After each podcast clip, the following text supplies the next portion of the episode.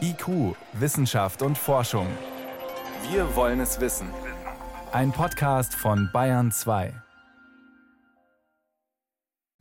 Also es gab verschiedene Ansätze. Seit 2001 hat es eigentlich angefangen. 2013 etwa wurde die Kathedrale im Rahmen des Projekts Mapping Gothic France gescannt.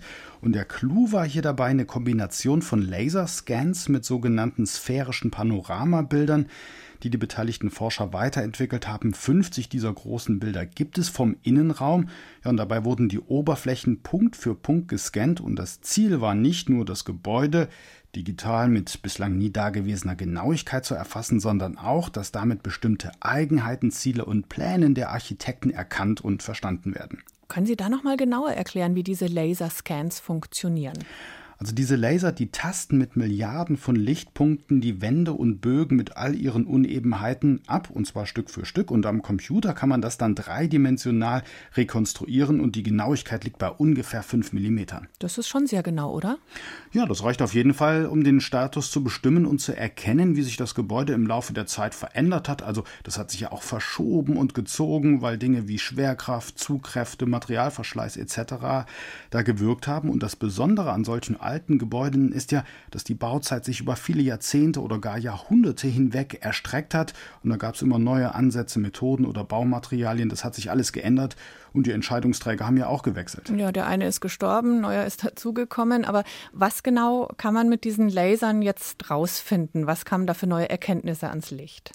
Also da gab es einige Überraschungen, etwa dass die Architekten teilweise wohl Abkürzungen genommen haben da ist zum Beispiel das westliche Ende der Kathedrale eigentlich ein Durcheinander. Also die Innensäulen, die sind nicht akkurat aufgereiht, ebenso okay. einige der Gänge. Und anstatt eben die Reste vorhandener Strukturen zu entfernen, scheinen die Arbeiter einfach um sie herum gebaut zu haben. Und es gab ja auch zum Beispiel aufgrund stilistischer Veränderungen den Verdacht, dass die Arbeiten an der Westfassade vor dem Bau der Türme unterbrochen wurden. Warum?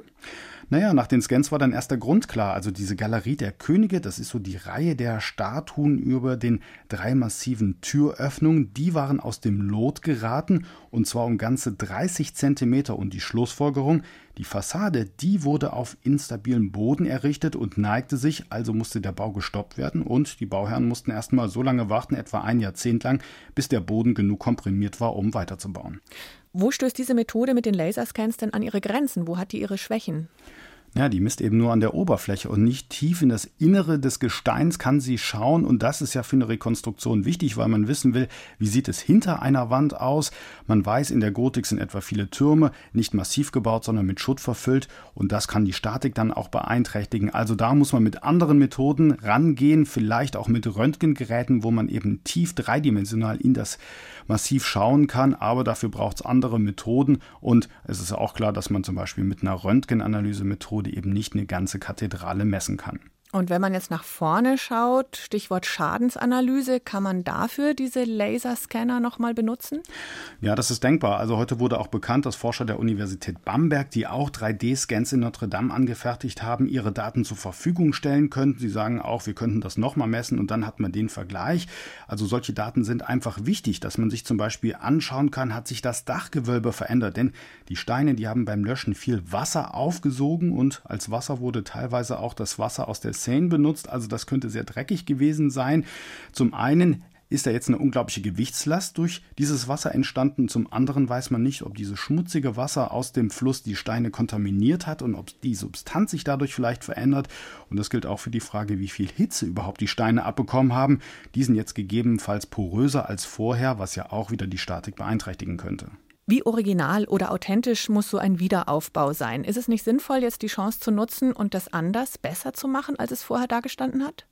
Ja, das wird gerade diskutiert. Also heute kam auch die Meldung, dass ein internationaler Architekturwettbewerb ausgeschrieben werden soll, wo es darum geht, wer den Spitzturm wie jetzt bauen kann. Es ist immer die Frage, ob der Status quo wie vor dem Brand hergestellt werden soll oder ob man da vielleicht ein paar Sachen verbessert, etwa andere Bauelemente nutzt, Metall statt Holz, welche Brandschutzmaßnahmen da erreicht werden sollen. Aber erstmal stehen die Notfallmaßnahmen auf dem Plan zur Sicherung. Also es muss auch so eine Art Schirm oder ein leichtes Dach über das eingestürzte Dach gespannt abgebrannt werden.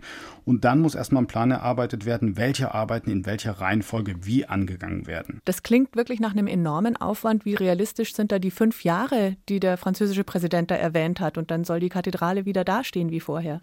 Das ist einfach schwer zu beantworten. Also es gibt unglaublich viele Aspekte, die heute noch nicht zu beantworten sind, weil man eben nicht weiß, wie stark in die Struktur da eingegriffen wurde durch das Feuer und jetzt durch die Maßnahmen eingegriffen wird.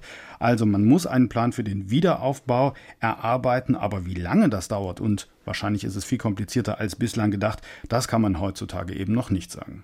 Mein Kollege Michael Stang war das zu den wissenschaftlichen Methoden, die mithelfen, die Kathedrale Notre Dame wieder aufzubauen. Vielen Dank. Gerne.